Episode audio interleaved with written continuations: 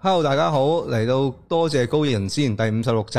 今集係我係高人，我係張先生，係啦，今集我哋要講呢個二零二二年嘅最佳、最即係最推薦同埋最失望嘅電影同劇集，係啦，咁啊阿白冰俾個 list 我嘅，係啊咁就佢嘅五套最推介，哇都幾幾大家都應該知噶啦，即係有睇開我哋都應該估到啦。第一套係 Batman，係佢都出片講晒啦。第二套就係 Endor，係亦都出片講嘅，佢一中意就出片噶啦。係啊，第三套係俾得個數，佢追晒喎。係佢成日都講啊，呢個套又係嘛係啦咁誇冇張拍片但係成日都會睇，睇晒六季其實都好啦勁，係啦然後，Sandman 啦哦 Sandman 啦係佢叫 Sandman 我出佢片又講咗啦，係啦，叫你出片係我講出咗片啦。講咗啦，係啦，第五套係 Love That 係啊 Robot，我都估唔到佢會中意 Love That 冇 Robot。錯，呢個係最估唔到嘅，完全估唔到。係啦，誒、五套最難睇咧就，哇呢、個大家都有嘅。She Hulk 係啦，誒裏邊有四誒、五套有四套都係 MCU 嘅，係啦，仲有三套咧就係 Doctor Strange 係啊，科第四集係啊。 Miss Marvel，嗯，我都估唔到佢咁憎面 Marvel 嘅即係呢個 Phase Four stage 係啦，呢係個咯。 stage 係差到無倫，可以話係。同埋阿姆斯特丹啊 Amsterdam，即係有 Margot Robbie 啊，啊嗯嗯哇好多串星嘅，係啦係啦，但係我都未未覺得去到咁難睇嘅呢一套，嗯就我我會揀啲再難睇啲，嗯，咁我咧想能啊，誒講咗好睇先咯，我係哋啊，事不宜遲啊，係啊因為就太講啦趕急趕啦，今日係都啊係啊，咁就我自己就由年頭開始講起啦，就最中意嗰套咧就係叫做《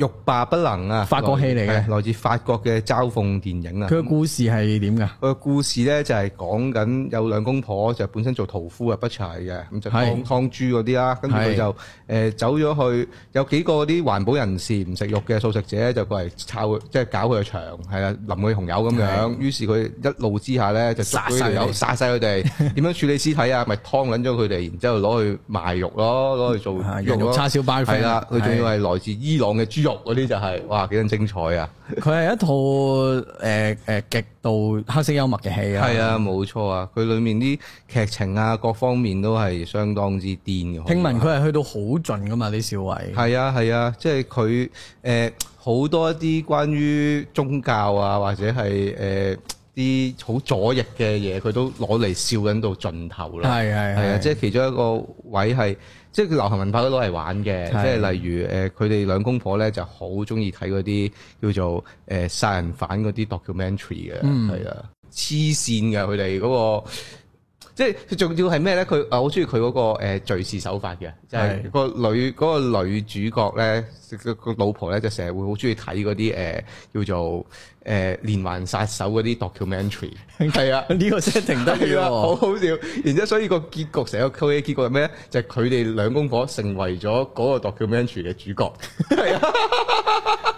係玩晒所有流行文好化。法式幽默喎呢個，係啊，啊，佢係玩盡啊！我會話叫做，即係佢佢唔係淨係淨係講話食肉食乜嘢，佢就係將流行文化裡面所有覺得 f 嘅嘢，全部玩一次。即係有少少似咩咧？似誒、呃好幾年前有一套咁嘅美國片定咩咧？就係講係誒一個阿叔就俾人發現咗佢生 cancer，然之後就決定買槍就周圍殺人。我嗯我知然啊，後係我我知呢套同個靚妹一齊去殺人，係啊嗰套又係啊係好撚爽快，嗰套又係。啊。超級頂癮嘅，係啦，即係有呢種感覺哦，咯。佢哋嘅個幽默係係最尾係會通常玩埋自己嘅，係啊係啊，即係將自己都變為嗰個幽默嗰個點。係啦，因為只有咁樣先至會冇咁反彈啊。因為若果一個係嘅咁樣嘅角色，你最後有善終或者叫做最後有係大團結局嘅話咧，唔係個個觀眾都接受到。亦係亦都誒將之前嗰啲幽默變咗做，你真係好似攻擊緊嗰啲人咁係啊啊，或者係啊嗰啲族群係啊或者笑緊嗰啲嘢係你真係高高在係啊上，所以即係揾食遮犯法啊，係幽默嚟嘅，就唔係個金科玉律嚟嘅，係係擾係亂咗大家啲人係啦，咁樣係咯。，所以佢最尾係一定要有嗰個結局，我都明係啊嘅，都明係啊嘅。同埋嗰個兜翻就就嗰個警世啊，叫做即係或者係嗯叫做嗰嗰個故事冇咁 fuck up 啊，即係有翻少少渣拿，大家睇翻入去就有好似有少少袋翻嘢走咁樣咯，啊冇冇情緒冇咁反彈。如果唔係嗰種單純挑釁嘅話，有嘅呢個影壇都好多呢啲導演嘅，嗯就係單純挑釁你班觀眾嚟啫。我拍出嚟你要就係要你哋牙癢癢，睇完之後囉囉攣，有呢啲咁嘅人，而且嗰啲都好撚勁都得嘅，係啦。係但係今次《肉爸爸》就唔係，就係、一個小品輕鬆嘲諷，就睇完一定爆開心，唔會揞住揞住，係啦，係啦，我都啊我都唔係好食肉嘅人，我都話一我流我諗我要快啲睇翻，係啊俾你講到我好正，好想睇翻。好精彩，我我五套裏边咧、嗯都都擺一啲，我諗大家都估到我會擺咩啦。嗯而且有啲我會係特登，佢唔係最好嘅，但係我會擺入嚟，嗯值嗯值得推介嘅咁嗯樣。咁诶、呃我擺第五嘅咧係《Stranger Things 哦》，第四季，第四季，因為一嚟啦，期待咗耐啦，係嗰個期待度令到我對於呢套嘢其實好高期望。係係睇之前，但係去到真係追嘅時候咧，我係不經不覺地一夜睇晒咯。哦，即係嗰嗰我成日覺得咧劇集就係嗰種咧，嗯如果你一套劇係能夠令到我不經不覺，我好想我連食飯食完飯，嗯我會繼續睇，撳住一集係咁下一下一套下一集下一集下一集，唔咁、停嘅，就已經係好好好嘅劇啦。係啊，其實係，咁《Stranger Things》就之前都講咗好多啦，唔係講太多啦。呢度就誒、呃、個下半季誒、嗯呃上半季、下半季，我覺得都即係佢最尾好似留翻三集係下半兩兩兩集集定三集係係啊下係啊下半季度係啊係啊射誒播噶嘛。係啊，咁 so far 誒，雖然我覺得個嗰個停嗰個位好怪啊，嗯即係之前都講過，啊但係 overall 成套 season four 咧，我覺得係我我好中意嘅，嗯嗰個方向都好啱嘅。嗯誒、呃亦都誒、呃有個明確少少嘅 end 啦。雖嗯然個 end 都仲未 end 到啦，係係下下一季先係最大終極大結局啦。係。係但係九誒成都謎題都解開咗啦，叫做但係你唔能即係去到有好多劇咧，其實去到嗯 season three four 咧就爛噶啦嘛，開始係唔好話 season three four，season two 都開始爛噶啦嘛。誒後繼無力啊，有陣時係啦叫做係啊，咁所以嗰個力度由一二三四個 keep 到而家，我覺得好難得嘅。嗯亦都如果你未入坑就入埋坑啦。咁因為 season five 應該二四年頭有得睇，係我唔 sure 啊。咁就快啲入坑同啦。呢個埋就頭兩季係無敵嘅，係啊，尤其第一季真係好勁好勁，好犀利係。Stranger Things 絕對值得。啊，同埋一致值得一提係阿阿阿佢嗯係咪阿 Will 啊？阿 Will 出咗櫃啊係啊，出咗櫃，正式出櫃啊係啦，大家都知係咗咯，，個個都知㗎啦。 純粹出翻係個咯通告 reminder。你話你唔係，我就話驚啫，大係啦係啦佬。你好忽然間拖緊住 Eleven 行出嚟，哇咁 樣，我就會哇咁樣啊。我你話 play playboy 咁係啦樣寫我嘅，出櫃，我 Foot boy 咁樣寫嘅。嘅。你話你唔係，我都唔知點啊，真係。好，咁啊，好高人咧下一套係下一套我就覺得係一定要講嘅就係暗夜秀明啦，係新超人同埋佢嘅呢個 Eva，香港都係二零二年上嘅 Eva 劇場版中，佢仲要四套係係咁啊連住 loop，係啊連住 loop 係啦，相當精彩。嗱，點解一定要講暗夜秀明？因為我覺得暗夜秀明喺二零二二年真係叫大豐收啊，叫做係係一個佢一個里程碑轉捩點啊！嗯，嗯因為暗夜秀明即係大家最出名，當然就係 Eva 啦，新世紀福音戰士啦，即係係睇啦咗卅年啦。啊冇錯，都仲係佢啦，但係終於真真正正地暗夜秀明從 Eva 畢業啦，就係、呢個新劇場版嘅最終章。佢拍完呢個之後，就終於同大家講拜拜 Eva，全世界嘅小朋友一齊拜拜 Eva，Eva 已經完結，冇 Eva，定真治有個好結局，佢長大成人有擔大啦，而家個人係啊，俾俾佢幸福啦，大家放過佢啦，咁樣嘅一個故事，我就好開心，同埋我係相當喜歡呢個新劇場版嘅大結局嘅。啊就覺得係一個圓滿嚟嘅，可以話係。我成日都話舊劇場版就係利用定真治嚟洗滌呢個所有毒撚嘅罪惡啊嘛，即係同所有毒撚，我哋牽制定真治同所有毒撚講，你可以行出間房啊，你係自由㗎咁樣啊嘛。但係換嚟嘅就係定真治被困咗喺 Eva 呢個故事裏面三十年啊嘛。啊咁去到新劇場版二零二二年，佢終於解放翻出嚟啦！呢、一個係可喜可賀，同埋你見到暗夜秀明從嗰個迷惘，即係第三部嗰、個迷惘去到第四部，終於知道點樣完呢件事呢，係因為嘅。而嗰個因為點嚟啊？就係、暗夜秀明終於接觸到呢、個，或者叫做終於喺呢個真人電影呢、個或呢、個行頭嗰度呢，就跑出啦。即係好老實，你冇呢個新哥師奶呢，就唔會有 Eva 劇場版嘅結局嘅。佢係真係拍完真真人電影之後，佢諗通嗰啲嘢，或者叫做知道自己要點樣做啊，於是佢先至通到呢個新劇場版。我有陣時好多創作者都係咁㗎，係啊啊佢哋誒 stuck 喺一個舊系列好耐咧，佢會有陣時係唔知點樣再突破，或者再寫落去，甚或至係诶诶，将、佢提升到下一個層次。係啊係啊通常佢哋要搞其他嘢咧，係啊，轉一轉軌道，轉一轉軌道，跟住再翻嚟咧，冇得頂。用另一個視角睇嘢，嗯佢就唔同晒啦。所以你睇翻呢個新超人，你就見到哦，暗夜秀。今次當然啦，新新超人就係暗夜秀明嘅故事同佢監製啦，主要就通口真治做呢個導演啦。但係你都會見到。呢個新超人裏面充滿住暗夜秀明嘅味道影子啦，係佢好多分鏡你見到 Eva 味相當之濃郁啦，可以話係，同埋、你亦都見到喺呢個故事，即係喺新超人之後，你見到暗夜秀明佢知道自己要點樣發展佢嘅作品或者佢嘅創作，可以話係，佢、要建立嘅就係、佢既然就係日本流行文化一個大宗師啦，可以話叫做一個不能磨滅嘅印記啦。咁佢咪點樣將佢發揮咧？佢就用佢個牌頭，將日本一路以嚟最出名嘅流行文化特攝嘢，超人、怪獸、蒙面超人同埋佢嘅自己嘅 EVA 砌成一個全新嘅嘅一個系列啦，或者叫做一個框框一個 structure 啦。佢就係同大家講。未來嘅日本流行文化係呢一個其中一條好重要嘅路線，係啦而呢條路線係只要暗夜秀明排頭擺出嚟，你係同咩 Marvel、DC 係分庭抗禮啊，同一個係同一個水平嘅嘢嚟嘅，即係呢一下我覺得就係勁嘅嘢，同埋暗夜秀明點解二零二二年我覺得一定要講佢嘅原因啦，就係佢一個大豐收嘅一年，同埋好期待佢將來嘅發展。同埋佢冇咁上下嘅愛咧，嗯又真係好難。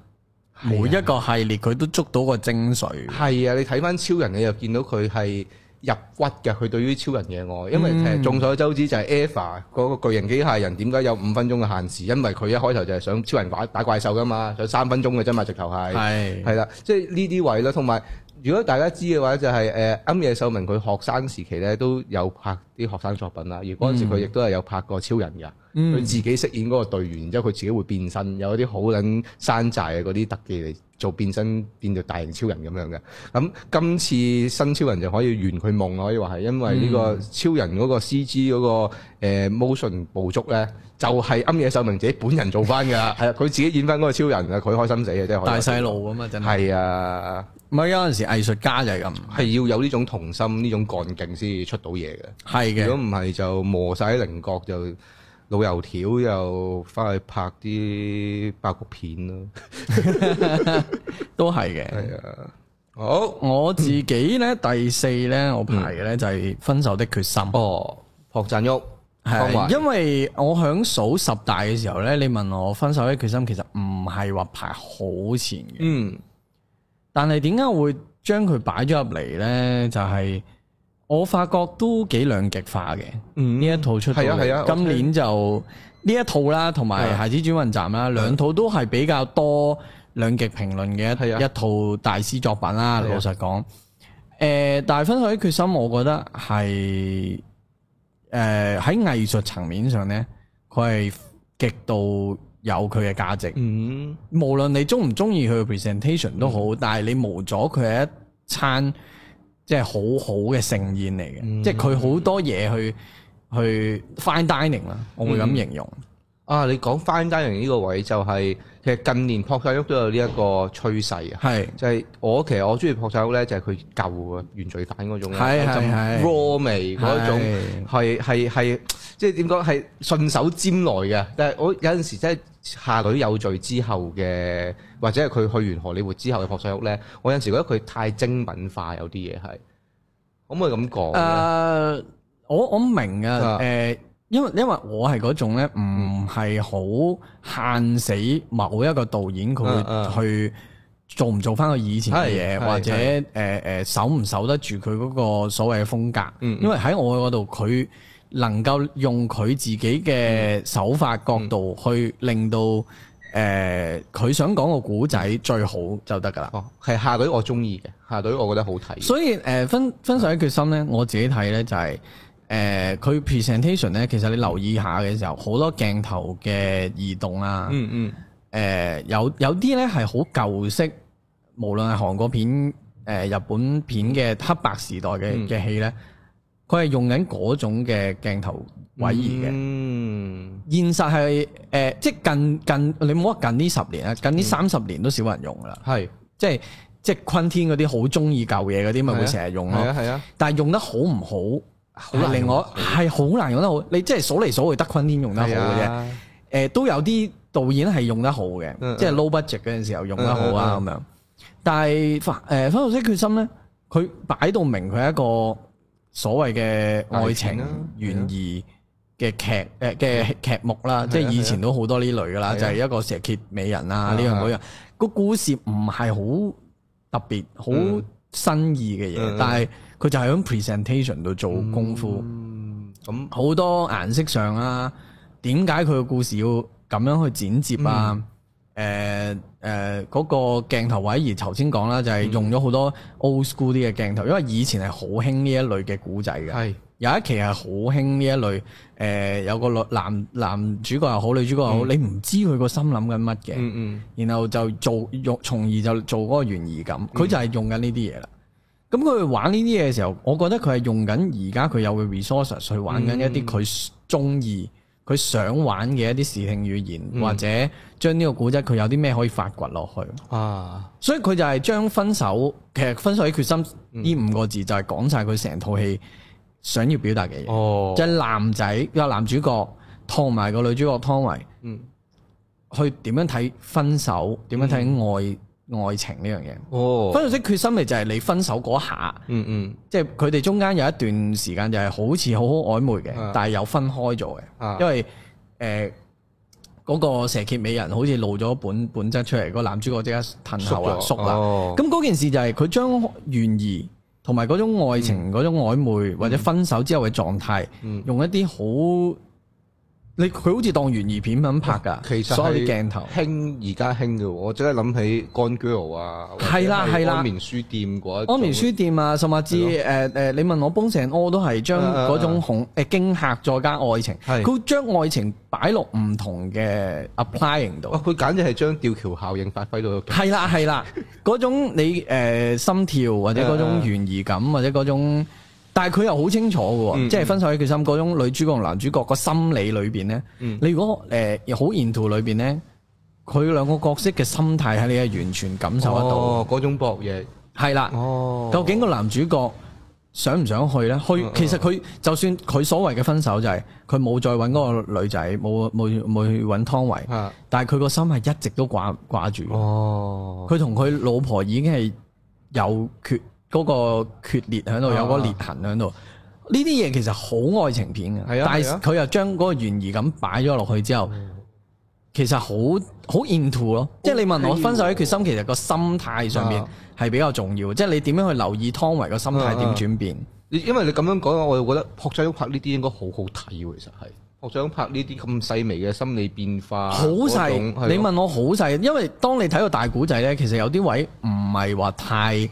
實嘅，即係嗯唔會一定 hundred percent 令你信服㗎。係但係佢嗰種細，嗯將誒、呃真係分手嗰陣時，每個兩個人嗯嘅各、男男性同女性各自嘅諗法，我最中意個結局。哦，個結局你誒好、多人會覺得係狗血咗啲啦，但係啊我覺得係藝術性表現嚟嘅，嗯，因為我爆唔爆俾你聽好啊？爆一爆啊，可以啊嚟嘛？啊嚟啊，誒係大家都都咁耐都唔睇都唔睇噶嗯係啦，啊咁樣講埋啦。其實我覺得冇影響講完，因為誒、嗯呃最尾嗰幕咧就係、男主角去到個沙灘度，嗯佢揾唔到湯唯，係，咁即係佢 lost love 啦，咁樣、嗯即係類似一個咁嘅狀態啦。嗯佢、就係響沙灘度見到個窿，誒、嗯佢走咗入個窿裏邊，又等啲海潮將啲沙堆埋嚟，哦令到佢自己淹沒咗喺裏邊。哦，好靚喎個畫面，嗰、個嗰個意境其實，喂，嗯有 feel 啊你將佢現實化，其實就好似真係好似一個男人，係啊，佢譬如中意過一個女仔之後，嗯佢得唔到啦，佢失去咗啦，佢要 move on 啊，或者佢嗯 move on 唔到啦，嗯，佢個狀態 exactly 就係嗰個沙灘裏邊嗰個結局，好好鬼村上春樹係成件事，我好覺得詩意㗎。係啊係啊其，實成套分手佢心係好文學、好詩意，好、多電影語言。嗯，但係我諗就個古仔唔係一般人可以再去理解，或者冇人睇到個角色咁細嘅時候，係就會唔中意啊個。古仔唔夠起伏咁，又或者唔夠佢哋而家好好多故事都需要講係嗰種說服力啊嘛，哦即係話一定要說服到係啊我係啊點解要咁做，係啊點解會中意佢啊咁係啊樣。係啊，但係你睇得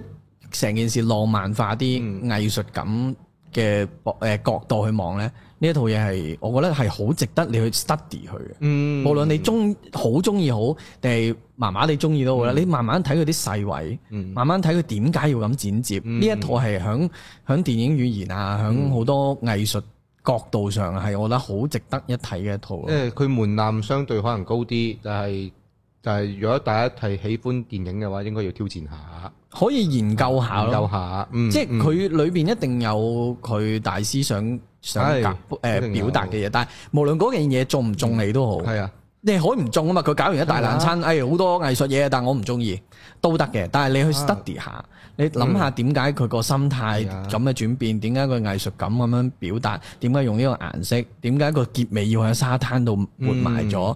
等等等等，好多呢啲細節你係會揾到趣味咯。係啊，即係我我會覺得我覺得電影即係電影大師或者導演咧，你去到一個位嘅時候，佢追求嗰種風格或者追求嗰種呈現，就唔係我哋普通觀眾諗嗰啲故事啊角色表達㗎啦，係佢哋係有一個特別嘅意象或者有啲嘢想嘗試想去玩。你話高手嘅。好似 Wes Anderson 咁樣，佢已經係啦。嗯你睇下佢個最即係佢法人法蘭西周報咁樣，啊係係佢成套嘢唔係電影結構嚟㗎嘛，變咗本雜誌咁樣呢啲係嗱，即係有人中意，有人唔中意，有人都嫌佢太公正，甚至太玩 drive my 嘢㗎 car，係你啦中間嗰啲揸車嘅場面，係啦好多人會覺得悶，但係係啦，你理解完個結構，你就知係啊嗰啲空位係攞嚟做乜啦。嗯咁樣咯，嗯就係我成日覺得誒好多呢啲位細位，嗯無論你有你真係可以唔中意嘅，係啊，但係你可以去啊 appreciate 或者去誒諗下大師點解要咁做。係啦，冇錯啦。點解個導演點解佢要咁樣呈現？呢一個位就係學睇戲咯，真嗯係係啊，所以所以呢套呢，佢 overall 唔係話我十大好高嗯嗯嘅水平，但係我覺得值得一值睇。得一睇。今年係值得幾值得一睇嘅一套。嗯，好，跟住又嚟到我，你講大師咧，應該要講呢套啊，我覺得就係、就係、係講呢個《木偶奇遇記》啊，係就係唔係 Disney 嗰 套，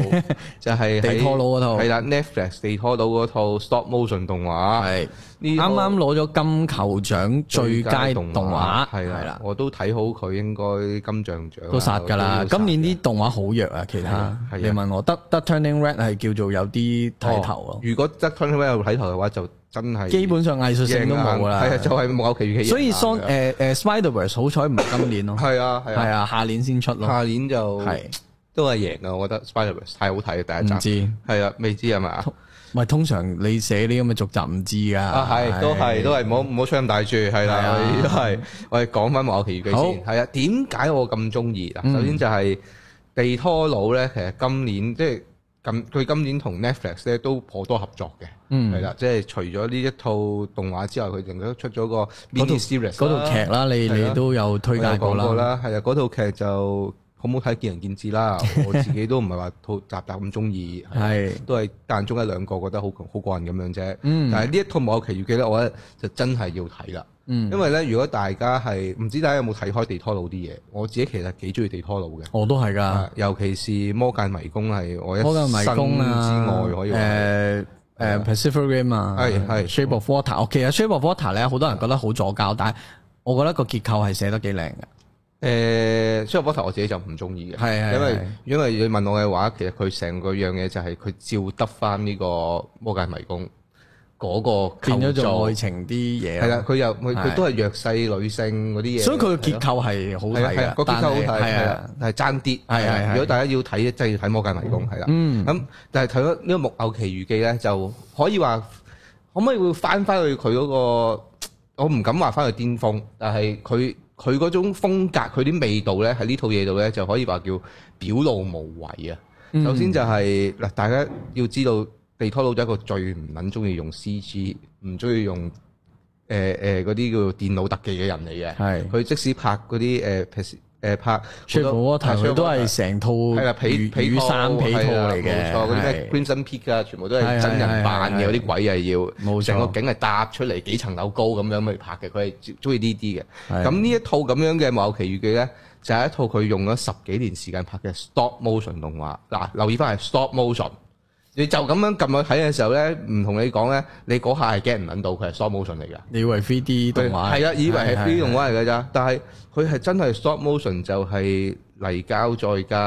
呢啲誒，即係嗰啲嗰啲面面型嗰啲嗰啲公仔，逐格逐格逐秒逐秒砌出嚟嘅。嗯係可以話係拍爛手掌。點解？因為佢佢佢佢對於嗰個技術嗰個表技術嗰個追求係已經去到一個黐線嘅位啦。即係我哋平時睇誒、呃 stop motion 動畫係或者睇動畫，咁佢哋做嗰啲動作係硬係有一種不協調啊，或者係有一種欠缺個生氣活力噶嘛。係嘅，係啦，然之後佢呢套係做到嘅，點解做到啊？就係、因為佢要求啲動畫師嗱，記得佢每一個人人做動作咧，動作唔係完美嘅，係佢係會跣手，佢嗯係會甩碌，佢係會棘，佢係會窒㗎。嗯佢就喺啲 stop motion 度做翻呢一啲人性嘅動作出嚟，人性嘅反嗰啲反季出嚟。我屌你老味，係要花幾多心力去特登做一個錯嘅 pose 或者做一錯嘅動作嚟去表達嗰種真人嘅動態啊！即係佢佢對於嗰個表嗰、個表演嘅要求去到呢個地步，淨係呢個位，我覺得升咗個 level 啊，係啊！你係見到嗰種 smooth 嗰種有血肉㗎，嗯你 feel 到佢哋係有情感嘅，而且係佢要啊，同埋一定要睇埋佢 making of，佢 making of 係相當精彩，講翻佢點樣拍呢套嘢，講翻佢嗰啲動畫師喺後面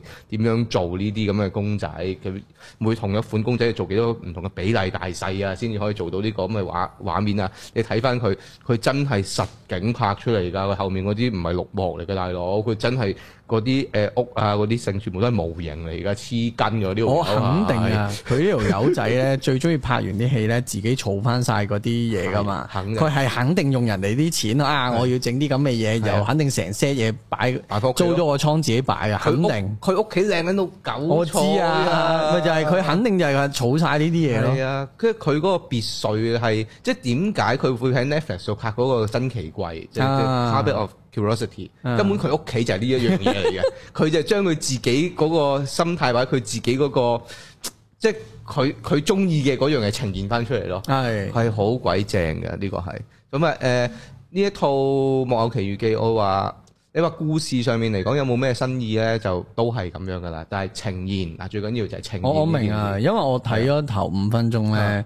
其實都都係識率仔開始講古仔啊係啊。嘅成件事啊，你問我佢有冇好特別再 rearrange 嗰啲嘢咧？佢又冇特別嘅。開頭啊，開佢頭啊有少少呢個位係要講嘅，就係係佢 set 咗個歷史背景落去呢個故事嗰度。係啊，哦佢，set 咗呢個歷史背景係你睇就唔係好架空嘅魔法世界，唔加空嘅。 O 啊你睇你睇 K，真啲咧，誒嗌啊木偶爸爸去整整耶穌像啊，或者係整木偶嗰個家人咧，佢手勢係咁樣嘅。 o 佢哋係 K，做納粹手勢嘅，可以即係係二戰前中嘅嘅故事嚟㗎。呢個係一個都幾因有為反戰味嘅，所以其實係係係，因為佢幾幾執着嘅。我成日覺係啊得好導演咧，嗯，係真係要執着，佢係尤其是你見地拖佬，佢係相當執着嗰個 setting 啊。係係，即係佢後面嗰個背景設定點解要擺呢度？點解魔界迷宮會擺喺呢個西班牙內戰？點解 s h e r w a t e r 要擺喺冷戰時期？佢係有佢嘅意思，有佢嘅解釋喺度㗎咯。係。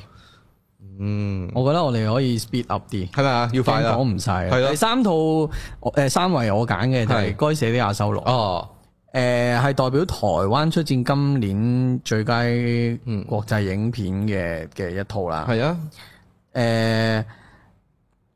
簡單講嗯，就係佢係一套厭世仔會好中意睇嘅。哦，竟然係係啊啦咁，如果你係厭世仔。即係我嘅話，你就會可以睇，因為好多戲咧都會同你講，誒、哎你如果呢個角色唔做呢個決定，咁、肯定就一天都光晒啦，啊咁、樣噶嘛。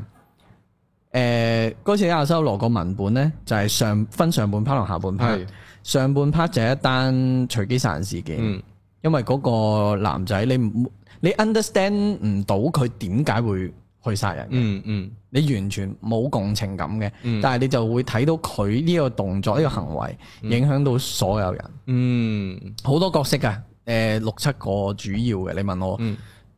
然後下半 part 呢，就係講緊佢冇做呢個決定嗯嘅時候，但係其實同樣地兩個故事其實都係 chaos 咯。哦哦，即係佢就話俾你聽，嗰、個文本勁係勁在就係、啊第一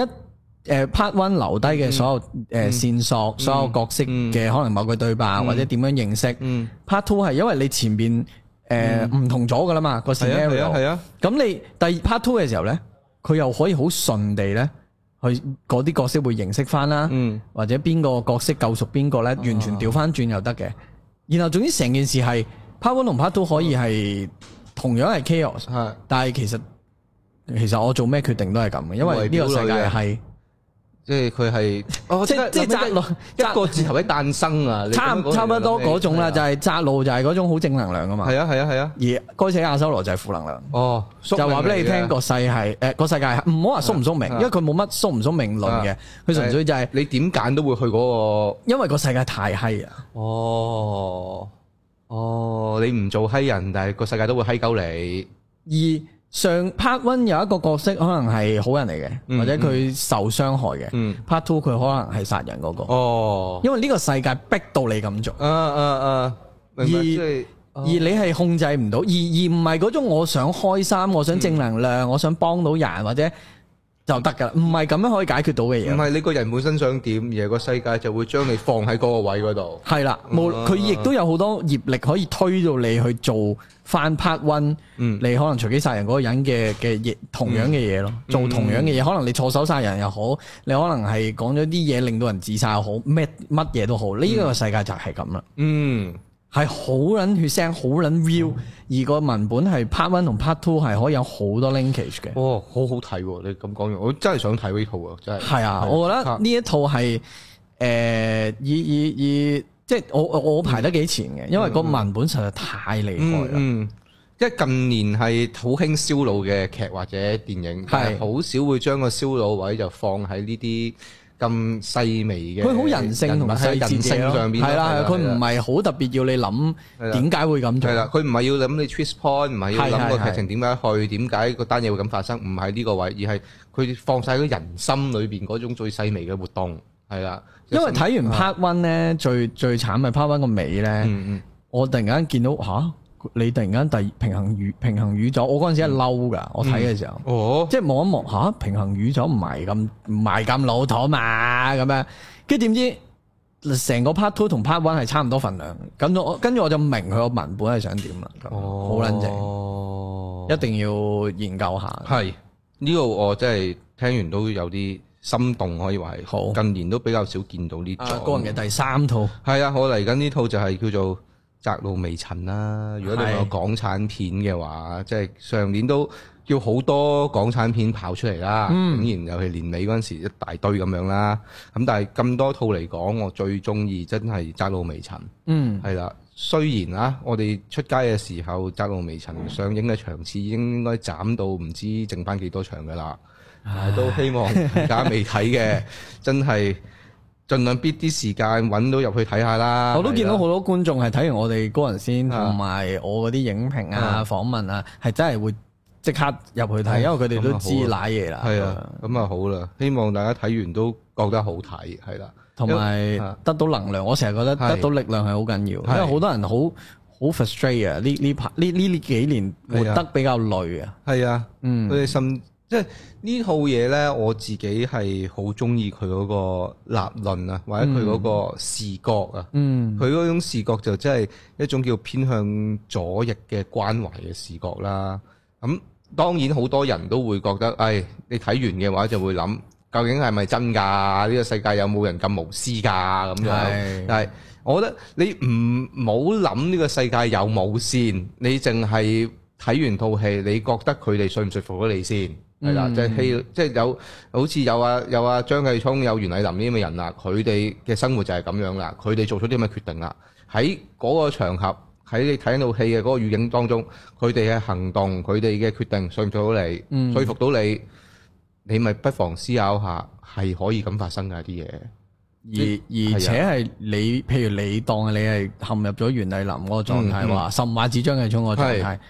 你希唔希望有人咁樣對你？啊係咯，我成日都問就係你，我係嗰種咧，我希望人哋點樣對你，你就點對係人。啦係啦，嗯所以誒係好好嘅思考，亦都嗯我 s- 會會有嗰種力量喺度嘅，唔係你自己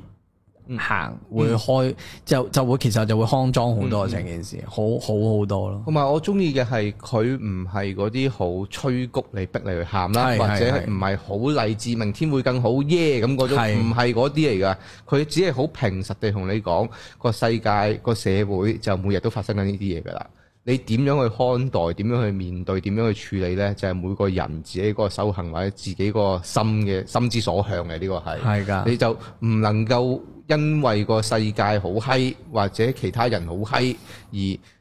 係即使你因為嗰啲人好閪而你變成一個閪人，你都要記住係你選擇做呢個閪人，唔係係人哋逼鳩你做呢個閪人。係喺幾閪都好，你都可以揀做好人嘅，係啦。當然你就會話啊，咪會蝕底，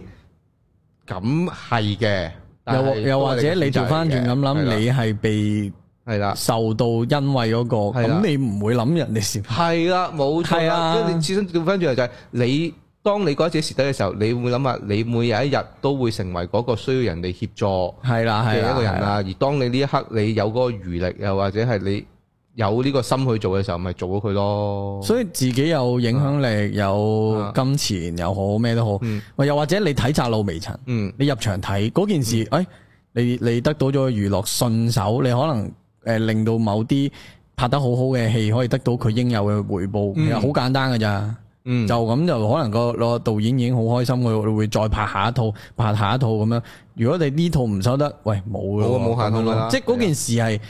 诶係咯，一個人幫一個人咯，呢個就係簡單係嘅咯。，好似都正義回廊都係咁樣咯，就係點解一定要睇？因為我希望導演有咦，我我咁得啦，我哋剩低嗰兩名咧係一模一樣嘅，係唔係唔係誒誒？係得一套一模一樣係啊啫。正義回廊我排第二嘅，哦，咁你講正義咁回啱廊啦講我到講完呢套就我 講太多啦，係啊講到口臭，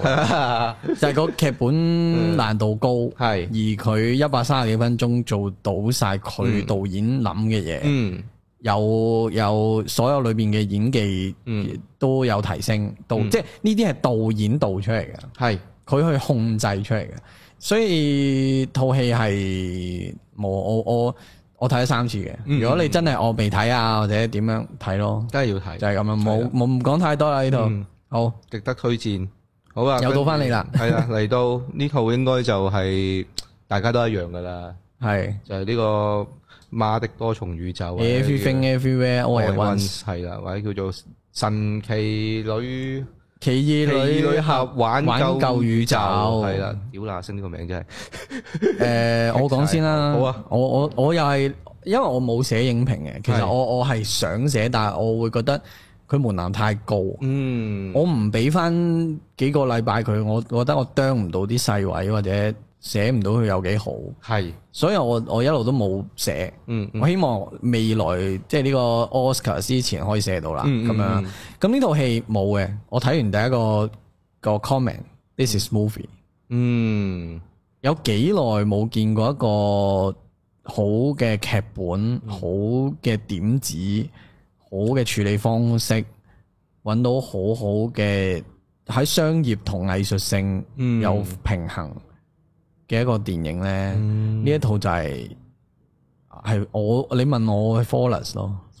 哦，我嘅話咧，我睇嗰陣時，我係我誇張啊！直頭，我覺得自己嗰個評評價係。係因為我睇嗰陣時，睇完我個感受就係、哇！我好似睇到我哋呢個年代嘅 perfection 啊！係係係啊，係，因為唔知大家知知有冇聽過，就係當年咧，即係誒阿昆天拍 perfection 嗰陣時係係係佢。之前仲係做緊嗰啲叫做誒誒錄影帶 Blockbuster 鋪啊嘛，係啊係啊係係。然之後佢我記得好似落水狗定係邊套咧？佢第一套戲，係然之後佢拍即係佢誒做嗰啲巡迴嘅嘅叫做宣傳啦。喺嗰啲好係誒啊獨立影院度自己放㗎佢咋真嗰陣係時翻翻去佢做開嗰間鋪頭，係然之後去到嗰度同誒佢嗰啲朋友觀眾傾偈，傾到深夜就係我講知緊啊呢套戲，係然之後佢裡面即係佢啲熟客啊。入場睇嗰陣時就佢哋個感受就係睇 perfection 嘅感受就係、哦，屌你老味，我好似睇到我哋呢個年代嘅電影啊！係因為無論係佢手法啦、呈現啦、想講嘅嘢啦、敘事啦，淨係呢個年代先會有嘅嘢，係之前唔會有，之後都唔會有，係屬於我哋呢個年代嘅嘢。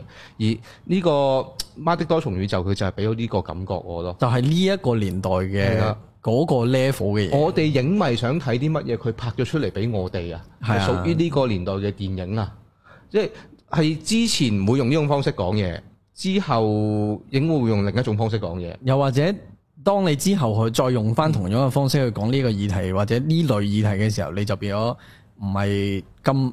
衝擊咁 original 啦，或者你一用翻呢個方式講，你就會即刻諗起哦媽的，係係啦，啦就係係啦咦嗰套嘢嚟嘅喎，啲嘢咁樣咯。係啊啦，即係我會話呢套戲佢係開創咗個咁樣嘅局面出嚟啊！之後我咁講，之後十年嘅所有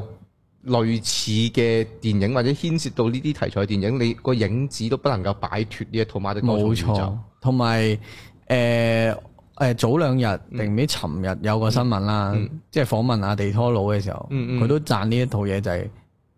誒呢個年代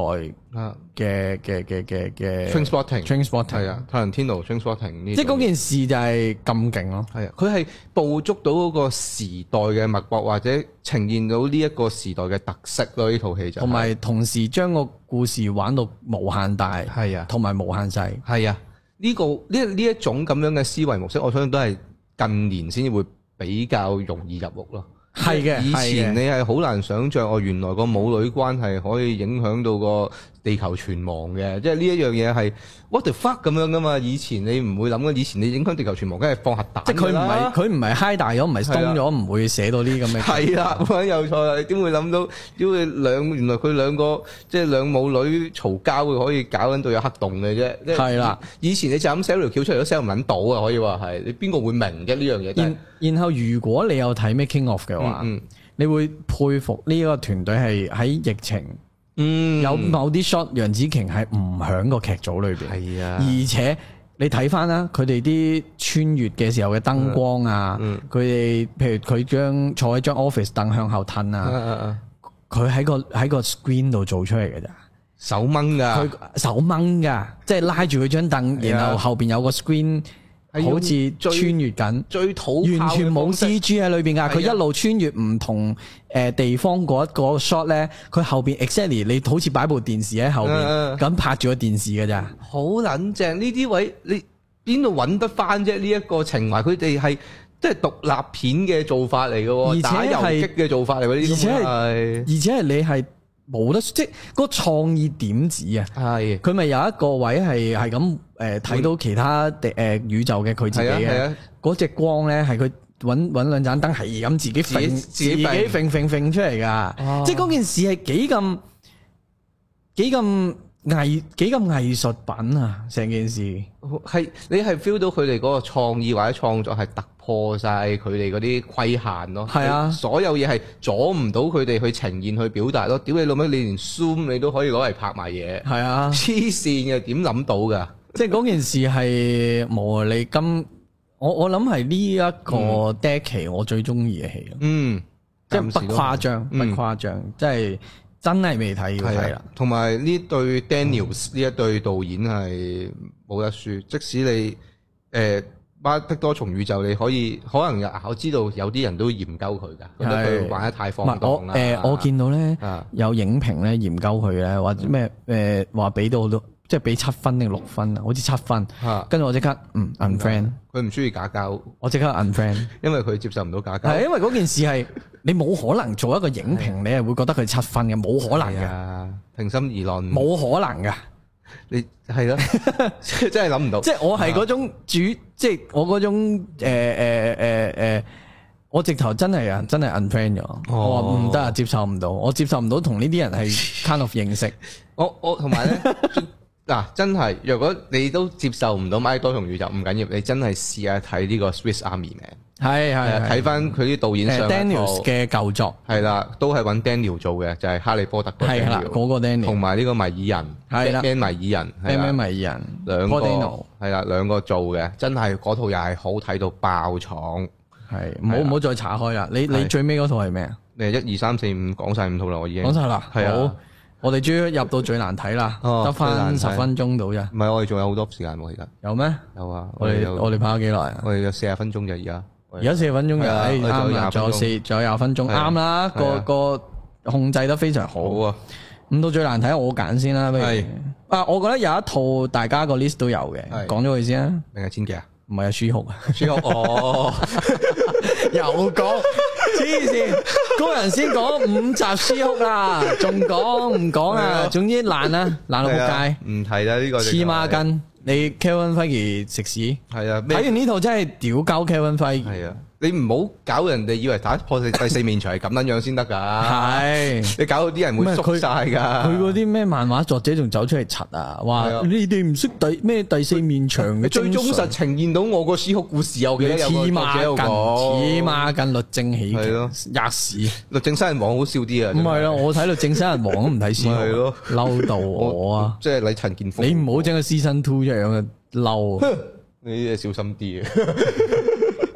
但係我咁講啊喎，俾佢傷害咗好多次咧，MCU 咧啊，我我誒誒麻木咗啦已二經。月咧 a n Man 咧，我睇 trailer 又好似有有啲嘢 有啲興趣啊！哎呀，我係我係 M 弟。哎呀我係雞，我係 公廁，你唔俾人 S M 完咁多，M S M 咗成年，我都仲係死死地氣中意睇嘅，冇辦法好。啊嘅不過 MCU 佢都 佢都有長進嘅，好似話都大執啦嘛，即係換換翻個誒，執過晒啲唔好咁密哦啦，係啊係嗯啊有啲嘢就劇集變電影，即係令到佢重新思考過之後點搞咧，都都好嘅，嗯即係鋪一鋪咁啊，睇下之後會唔會係好咯啲咯。隔離然後我哋有冇講白冰嗰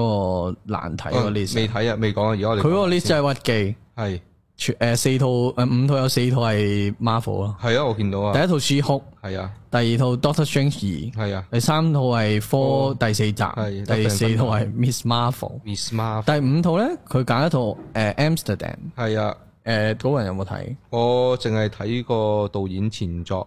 即係嗰套叫其咩實啊？其實 Amsterdam 都算係咁噶啦，係咪啊認真，起碼係個古仔先。 哦，因所以為呢個導演前作我都普通嘅，嚇我我始終覺得佢係大大堆頭啲嘢有啲散亂係咁樣咯，係咯，我我就麻麻地啦，係咪啊我都嗯 Amsterdam 就麻麻地，未去到好乞人憎啦，啊啊但係麻麻地咯。哦。你難睇我你講誒書哭講完未啊？講完書啦哭講完啦唔好再講唔好再太講成日。啊講其實第誒我第二套咧最難睇咧對新，哦，我上次直播哦有講啦我知啊即係你話嗰個你打邊爐直播有好講。啊好少見你咁咁有情情緒啊！我近十年唯一一套中途離場嘅戲咯。係咯，呢套係叫但咩我？誒兒子可不兒子可要不走要 走？個名係啊都衰過人啫， 因為 係因為爸爸可否不要老嘅唉編劇今次走嚟做導演，哦，啊其實好其實好容易中伏嘅編劇一去做導演，因為係佢啊哋覺得自己寫到個劇。哦嗯就有畫面感去講古仔，但係其實編劇做轉做導演呢，真係有八成機會都係奶嘅。韋家輝我未見過有人係成功嘅，即係編劇即係睇呢幾年呢，搞呢個 channel 之後，編劇轉做導演呢，嗯真係我諗十個有八個都奶嘅。係誒、甚至乎係上年我覺得最難睇嗰套就係啊，都係 Hugh Jackman 嗰個咩啊記憶空間、哦記憶潛行。 Nolan 老婆， Nolan 誒唔係 Jonathan 係 Nolan 同埋佢老婆。係啊係啊咁佢寫咗誒 West ，Westworld 啊，啦，咁啊 OK 誒係啊入去望下咩環境啦嗯咁係樣啊，哇頂你個肺，難睇我嘔。哇然因為我然後然後今次咧又係編劇嚇轉做導演，又啊係 Hugh Jack，哦，Hugh Jackman 係連中大續伏兩喎連續兩年都係佢最差，係即係咯最差嗰度都係佢做，跟住。特新就係我上次直播都講好多啦，就係啊誒玩咗一百二十分鐘嘅戲，玩咗九十分鐘咧，都完全毫無進展，嗯無論角色心態定係劇情。啊，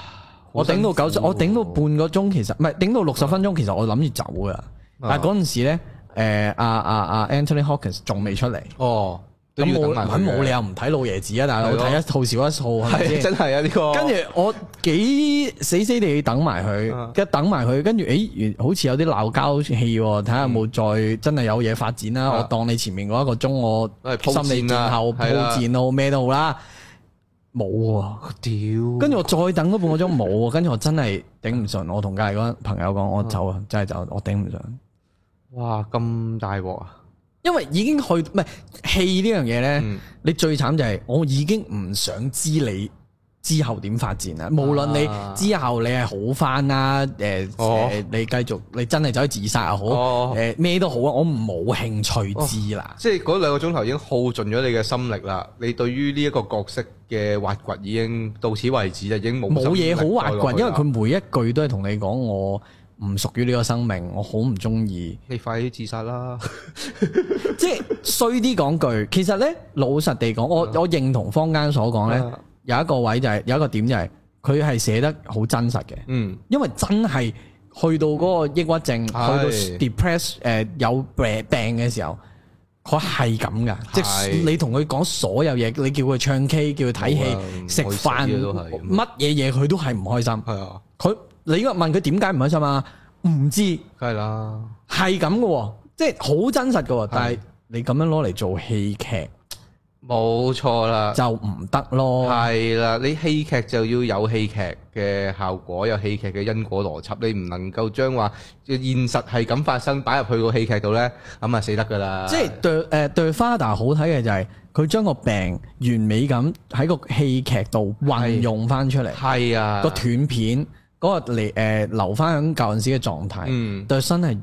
無平鋪直敍嘅一個不斷見到一個精神唔係唔係精神病。嗯情緒嗯情緒有問題、有病、抑鬱症，好嚴重嘅一個小朋友，係咁同你講：呢個世界唔，我嘅咩，我嘅誒人生唔係我噶啦，我覺得我唔應該存在，我嗯點大佬啊！好辛苦喎，咁睇兩個鐘真係然後去到最尾，佢真係自殺嘅，自殺咗嘅。會，我屌啊，好辛苦嗰套嘢，係啊，我我唔知我自己睇咗啲咩啦。就咁聽到覺得好辛苦，點解要咁樣？即係你 話你話，如果一早可能頭半個鐘佢死鬼咗，嗯又睇下其他人點樣去個。反應反映嗰個 loss，咁、嗯都叫有啲嘢講下，或者回憶片段嘅時候，係咯啊哦，原來我冇處理到我仔嘅一啲嘢，咁、都好啲，個企鬼都好嗯係咯啲，，或者個結構你唔嗯好，你唔好由 A 去到 B 啦，你試下倒敍啊，係啊插係敘啊，咁咩樣都好冇啲玩法啦，或者俾啲事件我，啊啊令到我覺得佢真係好嚴重，或者、啊啊或者老豆真係有嘢係疏忽咗，或者媽有嘢係做得唔好，或者咩都好啦，嗯冇咯、吓。冇啊，唔係倒序啊，順序，然後去到九十分鐘，誒一乜嘢都冇發生過，又要逼我睇埋嗰半個鐘，我即刻走咗啦。 Shit，即係我淨係睇住佢好辛苦好慘，就我唔九知，誒一個半鐘，好辛苦，好好痛但我苦。唔知咩原因導致佢咁樣嘅。冇，哇，淨係可能有一兩句對白提誒啊老豆係咁問佢啊，你係咪上喺上一間？我成日以為佢俾人雞奸啊，你明唔明？哦，即係或者嗰合理啊啲咩係俾人恰啊我嗰明啦啲咩都好啦欺凌到，欺凌啦，仆街應該係冇啊要冇啊冇啊冇啊，乜都冇啊。咁好佢難純粹成我臨走套之戲前，佢唯一嘅解釋就係啊佢阿爸因為婚外情同佢阿媽離誒離婚，嗯我都唔記得係咪因為婚外情而離婚，而離婚咗之後先有婚外情啊。總之就係離嗯婚。咁就係嗰個離婚呢，就係話哦，你唔要咗阿媽之餘，你仲唔要咗我，就係咁啫，喎吓就係咁啊就係咁咯，咁唔得喎，冇啊唔係咁咩嘅喎，冇 convincing，冇任何唔開心啊俾我理解到嘅嘢，冇乜都冇，俾就多咁，少少都得啩，唔講咁多啦，係係咯嬲啊 嬲，好，跟住下一套。哦誒你先。我先啊，我呢一套咧就係失望嘅，我只可以係係講就係呢個《封神我公醒，》，係啊，我真係失望呢套。我我 set 到個嘢太高啊！係可能係，唔唔好意係唔思係唔係唔係 Sam 先生，係 Call Me By Your Name 識到件嘢太多啊 OK，OK，你明白嗎 OK 即係 Call Me By Your Name 係一套我自己相當喜歡嘅愛情片啦。係係愛情片咧，我自己又唔係話睇得特別多嘅，嗯亦都唔係話套套都好容易中意嘅，係係啦。但係 Call Me By Your Name 佢嗰種純粹刻骨銘心係幾一世嘅可以話係。係係超越性別嘅，佢嗰種愛情嗰種初戀嘅滋味啊，嗰種患得患失啊，係小鹿亂撞啊，你係放諸四海，任何 gender、任何年齡層，你有愛過，你都可以有個代入或者有個感受喺裏邊。我認同認同，係咁勁嘅一套嘢，但係嗱 又要又要講咧，就係佢即係嗱，頭先 Sam 先生都有提過嘅，就係話我哋即係首先就係崩石柯同埋呢個 p r i m name 個所有嘢都好唔同啦，係啦呢個我都認同嘅，係但係有啲位就係佢嘅技巧，即係導演嘅技巧啊、拍攝啊、攞鏡頭嗰啲嘢咧。係有跡可尋係嘅，尤其是大家記得《Call Me By Your Name》咧，一開頭都好多空鏡噶嘛，係我要係係顯示嗰個意大利小鎮係一個咩回事啊，嗯嗯嗰個年代係嗰個氣氛係點樣啊咁樣噶嘛。係咁呢一套《崩城我一樣有嗰啲空鏡，仲要係大量嘅添，但係佢又俾唔到嗰個感覺我咯。我唔知道我從嗰個空鏡之中會獲得啲乜嘢，係我就獲得唔到。跟住誒，呃我嘅理解就係佢個世界啊大或者廣闊或者冇乜，你見到佢空鏡係冇乜誒誒鳥不生蛋嘅地方嘅，係啊多數係都啊，好係城市咯，好日常咯。佢嗰啲位誒就誒，而嗰樣嘢係令到嗰啲嗯 eater 係格格不入嘅。係係唔係好 fit into 呢個價值觀，或者係唔係好 fit into 呢個世界俾佢俾出嚟嘅一個規則嘅。我明咁樣啊咯，即係我睇嗰時我都會諗啊，個文本應該本來係咪想講啲邊緣人或者係人可能佢仲未做得係啊，佢足我呢咯，咁可樣。能未 convince 到你。係啊，佢 convince 到嗯就係一嚟就係佢嗰個奇幻嘅設定，佢拋咗出嚟，但係你有冇話去深入去去一啲演說啊，或者叫做講多啲佢點解唔可以有嗰個食人嘅嗰樣嘢？即係好多設定上嘅嘢，佢又俾得唔夠我我清楚明啊係，因為《崩成柯》咧，我都我都打咗個底啊啊，同你講，因啊為我自己好中意愛情，同埋啊佢嗰種去到盡嗰種，即啊嗯係嗰個 topic，將經律食人食咗同佢愛情撈埋，係所以我好中意。但係老實講係一定我自己都會覺得有少少位置係處理得唔好嘅。係啊，尤其是啲路人角色同個反派。嗯，佢啲動機又奇怪啦，我又唔知佢哋想做啲乜嘢啦。即係尤其是誒，呃你記唔記得佢哋中間咪無啦啦有兩條友咪嚟咗同佢飲啤酒嘅喺啊個山嗰度，我以為會發生啲咩事㗎，結果淨係追咗兩步，跟住又完咗間嘢咁樣咧。係嘅，即係佢好多位拋咗出嚟，但係有冇跟進又冇。咁佢嗰個啊位純粹就係俾你覺得，因為佢係有一個係唔食噶嘛，係啊純粹係啊跟住佢係嘅啊啫啦嘛。，但係佢又即係佢正常人，但係俾佢教壞咗佢食咁樣嗰種狀態。係啦，佢本身唔係一個 eater 啊啊咁樣咯，即係佢佢會可能呈現有呢啲其他部分嘅嘅社會俾你望。但係唔夠多同埋唔係夠嘅，深係刻咯，我會嘅。話。嗯同埋你問我最尾啊誒誒誒誒啊反派突然間再出翻嚟，啊係嘅，係可以有即係佢一出嚟咧，我係反感嘅。嗯但係去到最尾最尾嗰場，因為我太中意嗰嗯場。嗯嗯而我又覺得啊 OK 啦咁樣咯，嗯我係咁嘅感覺咯。嗯，我同埋要就係我唔中意佢分 chapter、分月份 chapter 咯，係啊，因為冇關係，我呈現唔到嘢。而家好多戲都係咁，唉純粹攞個分鏡，我就甚至乎有少話係咪剪唔埋啊你啊咁樣， 好鬼衰喎呢有位可真係能 有可能有可係啊能，因為難處理嘅。啊問我崩成都咯。係都係誒第三套我揀嘅《神探大戰》係誒，你又問係導演唔係又啊係編劇做導演喎，係啊，而且係幾新郎我我覺得係好失係望。咪？嗱，我利申我係中意韋家輝啊，好難唔中意韋家輝。係我係中意韋家輝嘅，但係真係唔得就係唔得咯。啊係咯而嗰件事係誒。個反嗯派冇理由一個做得強啲編劇係唔理解唔到嗰個古仔係要有底韻啊，或者有嗰、個嗯再生號你點睇啊？我直頭 冇睇，係啊，誒啊即係《神探大戰》就係誒得個快字咯，即係佢好似誤會咗某啲嘢，佢、覺得嗰、個嗰、個平平白白啊、快啊、節奏啊、哦緊湊啊就係好，但係緊湊緊張啲乜嘢咧？啊好似你作為編劇，你應該要諗到啊嘛啊，緊張緊啲乜嘢先？因為我就未睇冇睇《神探大戰》，係但係韋家輝之前佢自己做編劇嗰啲咧，我都有啲有睇嘅。咁、嗯好唔好睇咧？就平心而論就唔好睇嘅。係係啊，但係你頭先講話今次《神探大戰》佢好急趕咧，我又即刻理解咗啲嘢喎，就係、佢以前誒韋家輝啲戲嗰啲節奏咧係好撚奇鳩怪棘啊，跟住誒、呃即係佢佢唔能夠話佢唔。即係節奏唔好，佢佢節奏係唔好應該咁樣講，但係佢唔係佢唔係話快定慢，佢唔係一個順暢係嘅奇鳩怪講故事咯，棘咯就係好即係撚棘咯。你好似突然間你睇本書 miss 咗兩版，啊啊啊但係佢而家 present 出嚟嗰兩版咧，又唔係話好難睇嘅嗯啫，嗯咁嘅感覺咯，就係係啊但係中間係爭咁啲嘢，令係到啊呢兩件 A 同 B 兩件事中間有個 smooth 嘅過渡咯因，為佢我就會佢係做唔到呢樣嘢嘅啊我就會覺得其實韋家輝係有嘗試去改進佢嘅導演嘅能力嘅，但係好可惜行咗一個唔係太啱嘅方向，嗯，係啦、即係有少其實韋家輝好老實，你冇杜琪峰傍住嘅話呢，佢嗰啲戲真係你先打咗個折先㗎啦，已經可以同埋係英皇投資咧，我成日覺得對於高投資嘅戲，我覺得會 set 個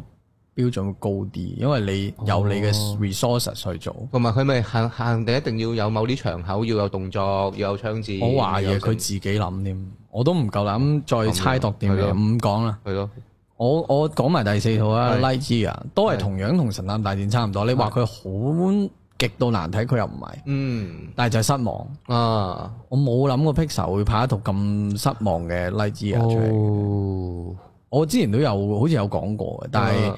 佢嗰種失望係誒，佢、本身唔係一個好有趣，亦都好完美嘅 adventure 咯。即係嗯 Pixar 啲戲好完美嘅包得，係啊係啊，佢最尾嗰個奸角又好，最尾贏點贏都好啦。佢一定之前留咗 hints 俾你，或者嗯一啲好好嘅嘅跟住有故鋪事。線㗎嘛，有鋪係墊啊個係啊故事咁順住去，或係者啊你講個核心，Pixar 係講嗰個人啊，無論之前講情緒、嗯講成長乜都好啦，都有佢獨特嘅表達手法係啊嘅。佢嗰個角配角一定唔會係唔無厘啦更走出啊你嚟，睇十五分鐘、三十分鐘，基本上你已經即係伏筆喺咗度㗎啦。已經係啦你，翻或者翻嗰個睇你配就見角點解喺度，佢點解個性格係係咁，啊已經你會大約估估到晒出嚟佢一定係有用佢先喺度。到㗎啦？而 Lightyear 你我只能夠講，如果你有睇 Lightyear，你試下回想翻佢嗰個 team 人咧，有個老人家啦，有個唔知邊咩人啦，嗯嗯嗯幾個咧都係唔知要嚟做乜。啊，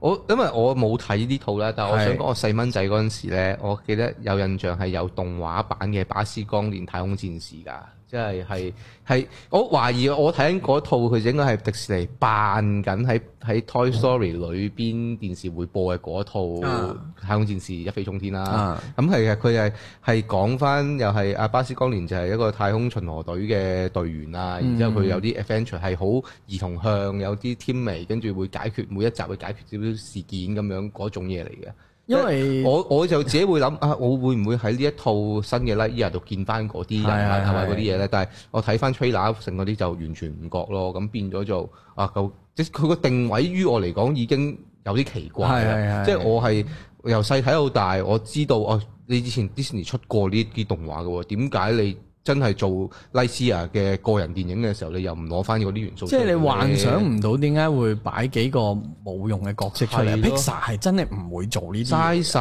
我寧願你俾個太空版嘅薯仔頭先生我都好啊，大佬。唔知啊，我理解唔到啊，Lightyear 就係唉一個我理解唔到嘅嘅套一套啊戲咯。嗯，好，跟住嚟到咧，我就要講呢個《明日戰記》嘅咯 喎，真係失望頂透喎呢套嘢。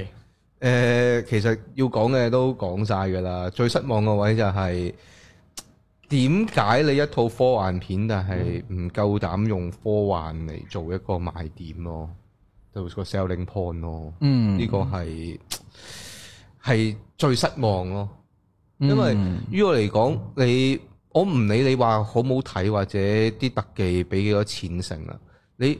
有冇尊重過自己個創作呢？你嗯係連自己創作緊一個科幻故事，你都唔願意承認，你先會用呢種行銷手法嘅喎。嗯嗯即係呢啲位，我覺得啊，唔係咁好喎、或者我我自己呢啲位會打折咯，反而係已經唔係講佢質唔質素問題，而係你咁樣嚟 sell 套戲，我已經覺得，嗯，你自己都唔睇好嗰件事，我點樣我點樣擺個心落去啊？咁嘅感覺咯，誒，呃我自己中意科幻嘢嘅。係如果《明日戰記》唔係香港作品呢，嗯我都覺得我會鏟到飛起嗯嘅。但係鏟嗰種鏟呢，又未去到所有嘢錯晒嗰種鏟。失望咯，係啦係啦失望，因為誒、我對於科幻誒其實荷里活好多呢啲嘢，嗯係好極多係極多呢啲戲只要白宮淪陷，唔通你即係個故事講得通嘅咩？係啦係啦，大佬即係佢個古仔有個 adventure，所有啊嘢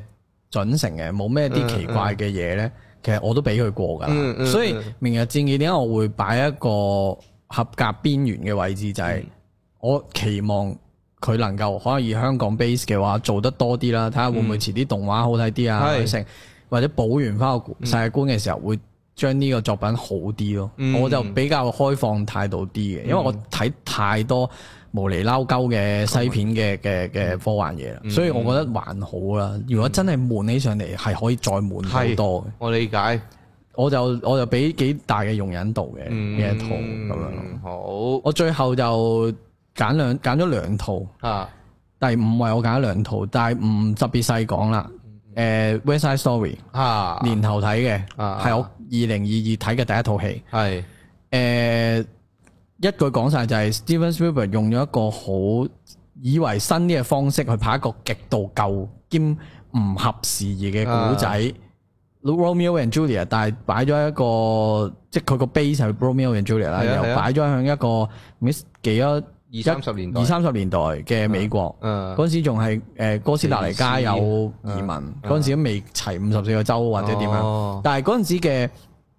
唔係二三十年代，我唔記得啦。嗯再早總之啲誒啊我唔記得遲啲遲啲遲啲哦，誒誒，咁總之個古仔就係好老舊嘅，哦，你係完全 relate 唔到而家嘅所謂咩新移民又好咩都好 relate 唔到，嗯即係係啲價值觀全部係過時嘅，而且最尾係你知以前啲嘢係好狗血噶嘛，個嗯係啊係個啊 end 唔到佢就狗血噶係啦啊嘛，係啊係啊佢嗰種狗血佢用個新嘅方式拍，其實都係狗血。啊，所以 West Side Story 係一個好老舊嘅，哦，我覺得係個古仔本身不合時宜，唔係 Steven Spielberg，嗯。而佢有啲新意或者佢一個情意結想拍翻 West Side Story，我 OK 嘅。佢想拍歌舞片，我覺得 OK，嗯係嘗試咗，但係我覺得如果佢拍一個 original story，好似 La La Land 咁或者 whatever，、哦會肯定好過攞翻 West Side Story 出嚟拍。係，或者咁甚至佢乎啊以佢嘅工藝係一定做得到，但係係啊個古仔真係老舊到我想講粗口睇嘅時候，唉所以我就收咗皮啦呢套。嗯另外一套係一台殺戲，哦，我諗好多人都唔冇乜點聽過。See How They Run 就係一啊套同樣都係用緊老舊嘅，佢佢係佢呢個唔同，佢係用緊好老舊嘅方式嗯去拍一套好老舊嘅嗰種偵探片。哦，咁啊死啦！即係 Night 都係即係當 Knives Out 而今年都仲有 Night Show 第二集嘅時候，啊你竟然用一個老舊嘅方式去拍一套偵探老舊嘅偵探片好喎，撚悶嘅喎，係啊係你係睇完唔知自己睇咗啲乜，會啊過目即忘啊可以話咁大鑊，係啊，所以呢兩套係同樣都係有啲老舊或者點，非部文就完全唔同啦。啊啊，即係你攞如果攞非部部文同 West Side Story 比就係非部文用嘅一個好傳統穩打穩紮嘅方式去講一個佢自己嘅故仔，係而係嗰個穩打穩紮咧，你係冇得鬧嘅，因為佢太 per，、即係好多嘢都好做得好好。而 f a b l e m a n 就係嗰種、呃、Steven Spielberg 最精華嘅所在咯。真心史匹堡近年只要係講自己嘅故事嘅話咧，嗯即係個自己係即係個故事講啊緊誒史匹堡 himself 啊嚇，係嘅故事咧係冇得輸嘅，係係啊，即使係呢個 Ready Player One 都係，係，我覺得你嗰、個呃開頭話你有啲動畫想講，可以哦係下啊集先。下集先講啦。你你有呢個冇你有仲有冇啊難睇？難睇差唔多，其實我都數唔到話真係數足唔套，真係有啲我都係啊，我都好夾硬地剝咗兩套入係嚟啊，嗯即係難睇反而難數啊，好睇啊數極都數唔夠。係咯。好，我哋下下一集可能講下二零二年動畫都講少少咯。可以啊都多啊，因為二零二年我聽我就係聽你推介啊，諗係住咯淨係我自己啊，聽淨係睇啲黃道作品嘅啊。哦，好，咁我哋下一集啊，再見啦。 Thank you 晒好，再見。拜拜，拜拜。